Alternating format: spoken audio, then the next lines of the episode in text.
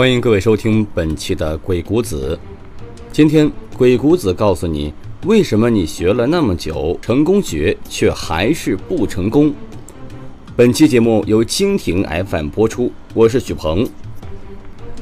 首先提一个问题：什么是反复思维？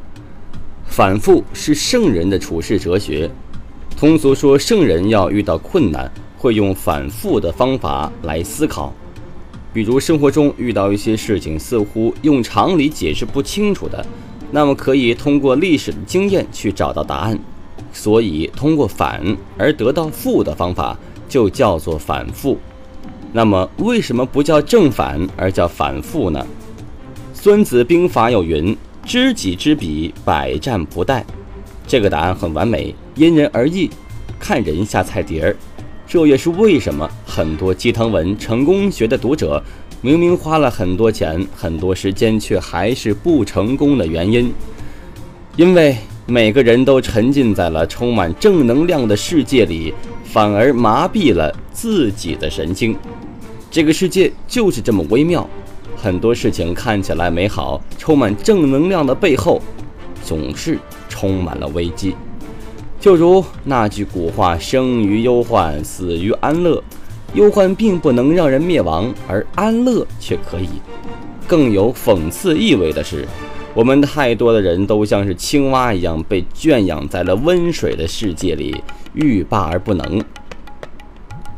鬼谷子在《反应篇》里有句话：“动静虚实之理，不合于今者，反古而求之。”动静是什么？虚实又是什么？我苦苦思索了很久，却总是得不到要领。于是我接着读，才恍然大悟：鬼谷子其实是定义了动静。人言者动也，己默者静也。这句话就是说，别人在说话是动，自己沉默是静。瞧简单吧？不过可别小瞧这“动静”二字。有没有想过，为什么叫动静而不叫静动呢？我要说哈，这是儒家和纵横家的本质区别，你信不信？抛开复杂的哲学，我们用俗人视角对比一下看看。儒家的核心思想是仁义，用仁义去解读世界上万事万物，不管君子、小人、仁人、义士、小偷、强盗，哈。都是有仁义的，不同的是，小偷强盗是被欲望遮蔽了。基于此，很多成功学就经常说“仁者无敌”。你瞧，高端大气上档次吧，听起来都很振奋人心。这是先静后动，所以后世儒家大师其实扮演了很多成功学大师的角色。纵横家的核心思想是百合，百是动，和是静。就如猎人捕猎一样，先观察猎物，再采取方法。同理，别人说话是动，自己沉默是静。静不是静止，而是观察思考。那么思考是什么呢？答：察言听辞。这时候，鬼谷子的辩论家本色就露出来了。我们在游说的时候，虽然也在听别人的话，但却总是听不出对方的辞令。这句话的原文是“因其言听其辞”，“因”可理解为顺着，意思是说顺着对方的话，听出对方表达的意思。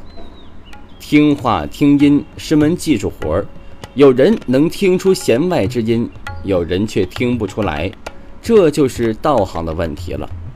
这话说起来似乎很简单很容易，其实做起来很难。这有人会问哈，这听话听音是为什么？其实是一种读心的方法，也是反应术奥妙的地方。我们知道哈，并非每个人都能合拍的，那么到底哪里不合，就需要花心思了。